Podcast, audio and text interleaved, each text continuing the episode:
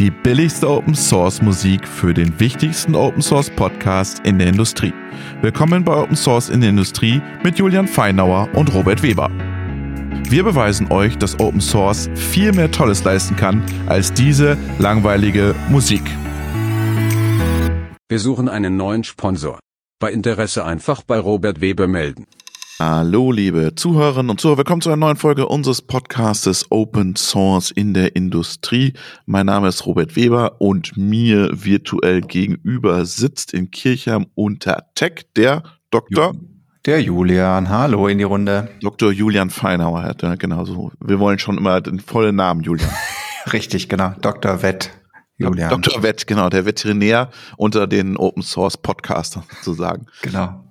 Wir haben heute eigentlich, wir überlegen ja immer, wie, wie überschreiben wir unsere Folge, was ist der Titel der Folge und das machen wir eigentlich immer, nachdem wir mit dem Gast gesprochen haben. Aber in dieser Folge steht der Titel schon fest, nämlich die Folge wird es heißen, der Frankenstein-Server. Und wer verantwortlich ist für diese Headline, ist der Andreas Vogler. Hallo Andreas, grüß dich. Ja, hallo, grüß euch. Servus Andreas. Also ganz entspannte österreichische, burgenländische Art nach, schöne Grüße nach Eisenstadt.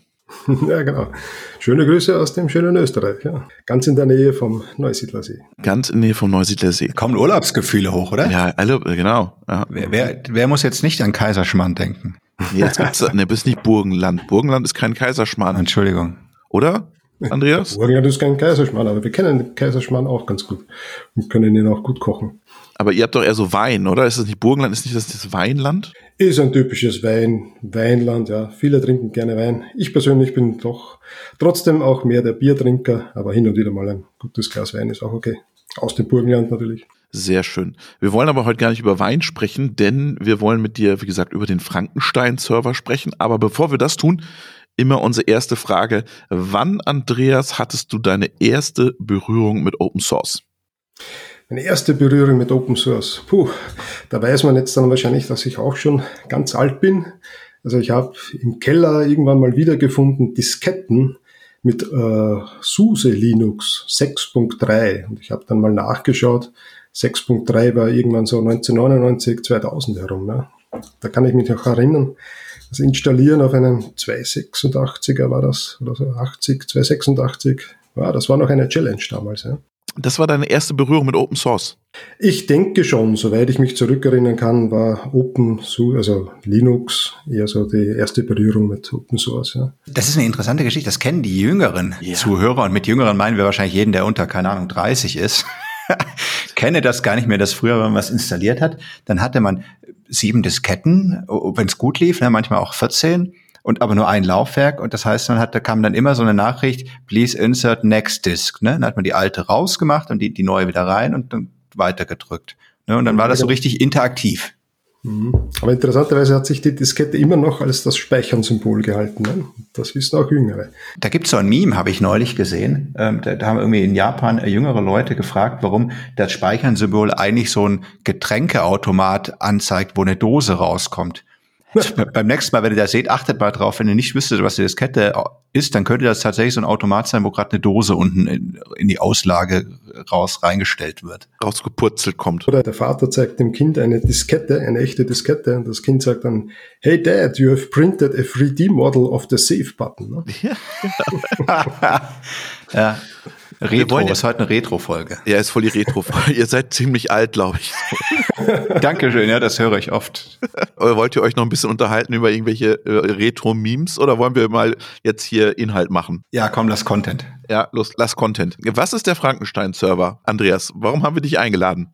Was ist der Frankenstein-Server? Naja, also begonnen hat das eigentlich aus Jux und Tollerei oder einfach mal weil ich wieder gerne mal programmieren wollte. Und also ich lebe schon, schon lange, sage ich mal, in der Java-Welt, in diesem Ökosystem herum. Mir gefällt alles rund um Java. Aber dann eben war ich doch interessiert an Kotlin. Ich sage jetzt mal das bessere Java, das neuere. Oh, das ist eine gefährliche Aussage. Jetzt können wir gleich wieder kontrovers werden. Mach weiter. Oh, okay, meine persönliche Meinung, ja. Und ja, Scala war mir damals etwas zu heftig und deswegen habe ich mich für Kotlin entschieden. Und ja, also ich habe ich auch beruflich, haben wir uns mit GraphQL auch beschäftigt. Also jetzt kleine Werbung am, am Rande vielleicht, WinCC Unified hat jetzt auch einen GraphQL-Server out of the box mit dabei. Ich denke, ein großer Schritt auch in Richtung OT-IT Convergence. Ja, aber da, als das vorbei war, habe ich mir dann eben gedacht, na, ich möchte wieder mal programmieren, ein bisschen Kotlin. Bin dann auch über ein tolles Framework gestoßen, ebenfalls Open Source von Eclipse, das VertX. Also ist ein Reactive Framework, auch eine extrem coole Sache. Und da habe ich mir gedacht, na gut, dann baue ich doch mal einen GraphQL-Server und habe mir gedacht, na gut, was gibt's sonst noch Open Source mäßig und vielleicht etwas in Richtung Industrie? Ich habe mir gedacht, nur OPCOA ist ein Standard und OPCOA ist super und toll und wirklich extrem mächtig, aber ich sage mal, es ist halt nicht einfach zu verwenden. Ja? Also wenn man einen Studenten hinsetzt mit OPCOA, dann dauert das wahrscheinlich schon eine Zeit lang und GraphQL als Pendant dazu, ne, HTTP-basierend, sehr ähnlich zu REST, damit kann relativ leicht jeder umgehen in der IT. Und da habe ich mir dann eben gedacht, na gut, baue ich einfach einen GraphQL-Server für OPCOA. Ja, und das war dann so die Geburt quasi von dem Frankenstein. Und dann sind eben noch mehrere Dinge dazugekommen. Von meiner Historie her habe ich mich ganz lange und sehr viel mit Oracle-Datenbanken oder mit Datenbanken generell beschäftigt. Und dann habe ich mir eben gedacht, naja, wenn dieser Gateway schon Daten quasi von OPCA liest, warum kann er sie denn nicht auch in Datenbanken schreiben? Ja, und dann führt er das eine zum anderen. Ja.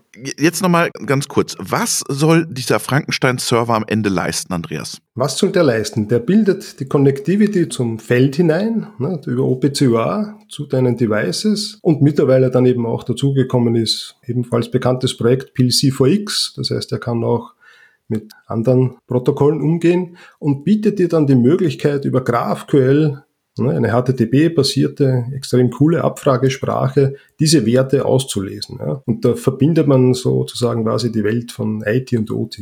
Jetzt musst du uns nochmal erklären, warum heißt das Ding eigentlich Frankenstein? Ja, ja, Frankenstein.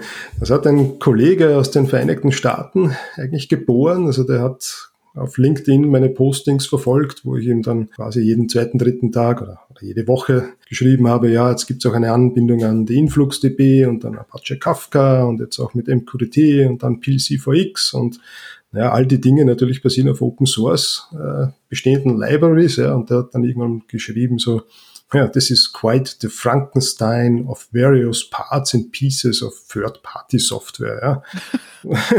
und ich habe dann gedacht, ja, interessant, nicht? Also all oder viele von diesen Open-Source-Projekten haben ja lustige Namen und da habe ich mir gedacht, Frankenstein ist doch super. Hast du auch so ein Maskottchen? Da machen wir den noch, so einen Frankenstein. Ja, ja, gibt's, gibt's tatsächlich. Also habe ich mir online erstellen lassen. So ein Logo. Ja, schaut so ein bisschen aus wie ein, ein grüner Frankenstein. Ja. Hast du auch Aufkleber? Dann schick mir mal welche zu. Ah, das wäre noch toll, ja. Na, vielleicht, wenn ich genug, genug Spenden bekomme. Ja, da spende ich, da schicke ich dir gleich was rüber. Für Aufkleber mache ich das. Ja. Auf jeden Fall. Und Julian, hast du das schon mal genutzt? Hast du dir schon mal angeschaut? Ja, sowohl das eine als auch das andere, ja. Und was sagst du? Braucht man das? Ich selbst bin, wir haben gerade gemerkt, wie alt wir sind und ich bin so alt, ich, ich kann noch nicht mal mit GraphQL so richtig was anfangen. Ich hänge immer noch irgendwie auf REST fest. Okay. Ähm, ja, das ist der Hauptgrund, warum wir es produktiv nicht einsetzen. Denn wir haben bei uns intern eine Lösung, die, die quasi äh, dasselbe macht, nur mit REST und PLC für X, was wir intern einsetzen und hätten schon längst umgezogen, wenn wir eben nicht viel zu retro wären für GraphQL sozusagen. Der Frankenstein ist halt etwas für Jüngere. Genau. also, was er dann auch noch da zusätzlich bietet, ja, weil du sagst, okay, mit GraphQL fangst du vielleicht noch nicht so viel an, wobei ich es dir sehr ans Herz lege. Ich denke, das hat eine rosige Zukunft. Warum hat das eine rosige Zukunft? Weil GraphQL meiner Meinung nach das bessere Rest ist. Ja. Diese Aussage würde ich auch sofort zustimmen. Also erst einmal ist es eine Abfragesprache und ja, also ich denke aber nicht, dass wir da jetzt zu sehr ins Detail gehen. Ne? Dieses Over- and Under-Fetching-Problem löst es von typischen REST-Schnittstellen. Ne? Und das beinhaltet, was ich besonders ganz wertvoll finde, der GraphQL-Server selbst beinhaltet auch immer die Dokumentation von dem, was er anbietet. Ja? Also ich, da muss ich nicht noch extra nochmal Swagger oder ähnliches dazu on top dazu machen, was dann potenziell vielleicht auch immer nicht up-to-date ist. Ja? Und das ist dort immer inkludiert. Ja? Und dein Projekt, das du zur Verfügung gestellt hast, hast du so ein bisschen Einblick, wie das nutzt? Wer da Feedback gibt, wo sie das nutzen, was sie damit tun? Naja, das ist schon durchaus auch interessant. Wie gesagt, ich habe es jetzt eher wirklich nur just for fun gemacht und um auch wieder etwas ja, selber Hand anzulegen. Und ja, also ich werde dann schon das eine oder andere Mal angeschrieben, zum Teil von Leuten aus Indien oder aus Korea, die das verwenden, ja. teilweise auch um ja ein eigenes Produkt unter Anführungszeichen on top darauf zu machen, ja. Oder auch Universitäten hatten mich mal angeschrieben, Es gibt auch einen wissenschaftlichen Artikel von einer Universität, die haben mich auch zitiert, also auch eine Option, GraphQL für die Industrie. Wow, Star hier. naja. Ja, also ich meine, das Projekt, das kann man schon sagen, das Projekt hat auf GitHub über 100 Sterne inzwischen. Das ist dann also schon das Level irgendwie ein bisschen angekommen, würde ich sagen. Ja? Also interessantestes Highlight war, dass mich mal jemand von Rivian angeschrieben hat. Das war jetzt aber nicht der Christopher Dutz, das war noch vor seiner Zeit. das das wäre geschummelt. genau, genau. Und aber ich weiß nicht, ob die das noch im Einsatz hatten oder nur ausprobiert hatten. Ja, das weiß man ja dann oft nicht. Und zusätzlich gibt's noch ja auch ein bisschen Werbung in eigener Sache. Ich habe auch ein Unity 3D Asset gemacht für GraphQL was auch dann speziell mit Frankenstein gut umgehen kann. Das heißt, in dieser Unity, dieser 3D Gaming Engine, ich weiß nicht, ob ja, ihr die kennt. Ich. Ja, also auch da kann man dann dort ganz einfach Daten vom Frankenstein abholen und auslesen. Ja. Also auch da bekomme ich natürlich hin und wieder Anfragen von diversen Leuten. Und, und was sagt dein Arbeitgeber dazu? Ja, die ist, ist offen. Also ich habe mir das natürlich am Anfang absegnen lassen, dass ich das Open Source gebe, ja. Und ja, also das ist jetzt grundsätzlich kein Problem. Ja. Einen spannenden Aspekt, den ich noch mit reinnehmen wollte, vielleicht auch ein klein wenig Werbung für die gute Sache. Äh, das geht ein bisschen zurück auf eine sehr, sehr alte Folge, die wir mal hatten, das Thema Open Source, Ehrenamtspauschale für Open Source Entwickler. Ähm, seit neuestem, Andreas, hast du die Möglichkeit eingerichtet, dein Projekt zu sponsoren, oder? Ja, genau. Ist da schon was zusammengekommen? Da hat sich schon jemand einen monatlichen Sparplan angelegt. Also Sparplan ist vielleicht der falsche Ausdruck. Sparplan ist gut. das ist aber eher nur sehr gering, aber es kam aus durchaus ja, also ein, ein Betrag rüber, von dem ich äh, absolut nicht damit gerechnet habe. Also jetzt nichts Großartiges, ja, aber doch mehr als zwei Euro. Mhm. Und ich weiß nicht mal, woher das kommt, ja. Also man ja, du weißt nicht, woher das kommt. Naja, man sieht schon den GitHub-Account, aber das ist irgendwie so ein Account, der quasi nichts beinhaltet. Ja. Gibt dir das zu denken? Im Moment noch nicht. Also jetzt hier der Aufruf, wer hier dem Andreas was gespendet hat, soll sich mal bitte melden. Na, muss ja nicht sein. Sag mal, diese Koreaner, die du gerade angesprochen hast, die da ein Produkt draus gebaut haben, weißt du das, was die daraus gebaut haben oder wofür sie es verwenden? Die sind aus Indien, das waren nicht die aus Korea. Ich glaube, die aus Korea, die verwenden auch dieses Unity 3D Asset, um irgendwie Dinge zu monitoren, vielleicht vermutlich mit 3D-Brille oder Tablet. Die aus Indien, ich weiß es nur, nur vage, ja. Also also ganz grob irgendeine Art von Datensammler dürfte das wohl auch sein, aber auch da weiß ich jetzt nicht oder ich habe es auch nicht tiefer hinterfragt, ob das jetzt nur einmal, sagen wir mal, als Proof of Concept oder, oder in die Richtung ist oder ob das schon wirklich ein, ein Produkt ist oder auch erst im Entstehen ist. Ja. Was mich so wundert, Julian, ist, jetzt haben wir Korea und Indien. Ich habe immer gedacht, OPC-UA, das wird wahrscheinlich voll der Knaller in Europa sein oder in Deutschland. Ja, stimmt. Also das, das ist jetzt, jetzt auch nicht die erste. Gut, bei Korea wundert es mich jetzt nicht so sehr. Korea ist ja schon auch sehr, westlich. Aber, äh, wobei, wenn ich so drüber nachdenke, ich kenne auch einige Fälle von, von OPC-UA in Indien, mit denen ich zu tun hatte.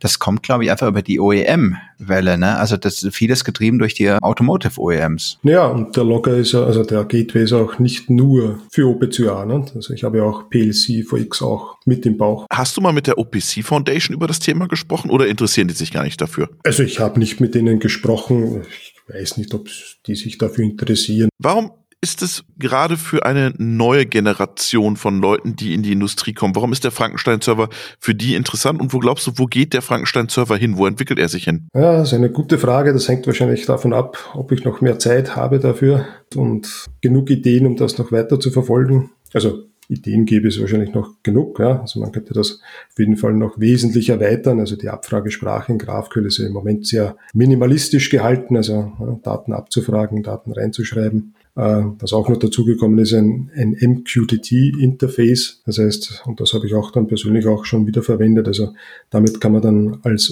äh, als MQTT-Client sich auf, äh, ich sag's mal, virtuelle Topics verbinden, die sich dann im Hintergrund zu OPCOA verbinden und dann die Werte eben durchschleust. Also das ist kein vollständiger Broker, aber er spricht quasi das MQTT Interface. Ja, wo wird er sich hinbewegen? Tja, das denke ich mal steht noch in den Sternen. Ne?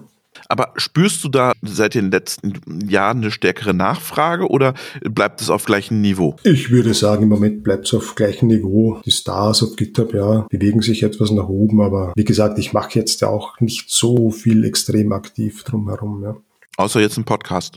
Außer jetzt ein Podcast, ja. Ist ja. interessant, ja. Warum glaubst du, ist gerade bei den Jungen so das Thema? Ich würde nicht sagen bei den Jungen, sondern ich denke einfach mehr die Komplexität von OPCOA, die kann man damit rausnehmen. Ja. Was meinst du damit genau? Naja, also wenn ich jetzt jemanden sage, baue mir doch ein Interface zu meiner Maschine und ich habe da einen OPCA-Server, ja, und wenn derjenige von der Universität kommt, dann denke ich mal, ist das eine, eine, eine ziemliche Challenge, das zu machen wenn auch mittlerweile auch von der OPCA Foundation die Clients, ne, die Sharp Clients und so, alle zur Verfügung stehen, auch Open Source, aber trotzdem das Know-how, wie man denn damit umgeht, ne, Connectivity, Monitoring, Intervall, all das Zeug, wenn man von OPCA nichts weiß, denke ich mal, ist das nicht so einfach. Ja. Und mit GraphQL oder eben quasi REST oder auch MQTT, ja, das ist eben äh, wirklich einfach. Das heißt, du bist so eine Brücke zwischen universitärer Welt und Real Industrial World. Möglicherweise, ja. Oder Julian, wie würdest du es beschreiben? Also äh, Brücke auf jeden Fall. Ich würde jetzt aber nicht, ich würde es nicht auf die universitäre Welt äh, fixieren. Ich meine, am Ende führt der Andreas in gewisser Hinsicht den, den Gedanken, den wir im PLCVX-Projekt hatten oder haben, sehr konsequent weiter. Im PLCVX-Projekt haben wir gesagt, wir wollen irgendwie IT und OT verbinden. Ne? Und dann kam am Ende eine Java-Library raus. unter anderem Java, es gibt auch andere Sprachen. Aber jetzt hast du eben oftmals eine Applikation, die vielleicht schon fertig ist oder, oder die nicht aus Java ist. Oder es gibt eben Gründe, warum du es nicht rein einbinden willst wo der Andreas jetzt letztendlich ein, ein eigenständiges Kompilat, ein eigenständiges Programm zur Verfügung stellt, mit dem ich eben sprechen kann, wie mit einem ganz normalen Microservice in meiner Applikation. Ne? Also das ist direkt Cloud-ready quasi und damit aber dann am Ende doch mit meiner SPS sprechen kann, sei es über OPCOA oder über andere Protokolle. Das heißt, im Prinzip wird, wird mit dem Frankenstein-Server ja die SPS in gewisser Hinsicht so eine Art, also kann ich betrachten wie ein Microservice. Das ist meine Interpretation der Sichtweise. Das heißt, es ist viel eher, würde ich sagen, die, die alte Leier von der ITOT-Brücke, die da geschlagen wird. Ganz genau, ganz genau, ja. Und, und noch zusätzlich ist es auch ein, ein Logger. Also na, das ist auch etwas, vorher glaube ich schon erwähnt aus meiner Historie heraus, mich viel mit Datenbanken beschäftigt und auch da ist auch, ich sag's unter Anführungszeichen, eine Spielwiese für mich, die eine oder andere Datenbank anzubinden. Also man hat die Möglichkeit in CrateDB, in Influx, auch in die IoTDB oder auch in Apache Kafka die Daten direkt zu streamen. Ja. Julian, wann setzt du es ein? Ich habe mich am Anfang der Folge zwischendurch auch gefragt, warum wir das nicht eigentlich eigentlich schon längst schon längst einsetzen. Aber du kannst schon vorab sponsern, also das ist okay. Ja, eben, ah, genau. okay, das ist okay. Ja. Du, ich habe tatsächlich, ich habe das Announcement gelesen, äh, die letzten Tage, wann war das Announcement? Das war die Woche oder letzte Woche, ne? dass du jetzt sponsorst. Ja, genau, so Wochenende war es wahrscheinlich. Ja, vielleicht wollte er. Die Kasse war knapp. Andreas genau. überlegt, wie komme ich wieder an, Cash?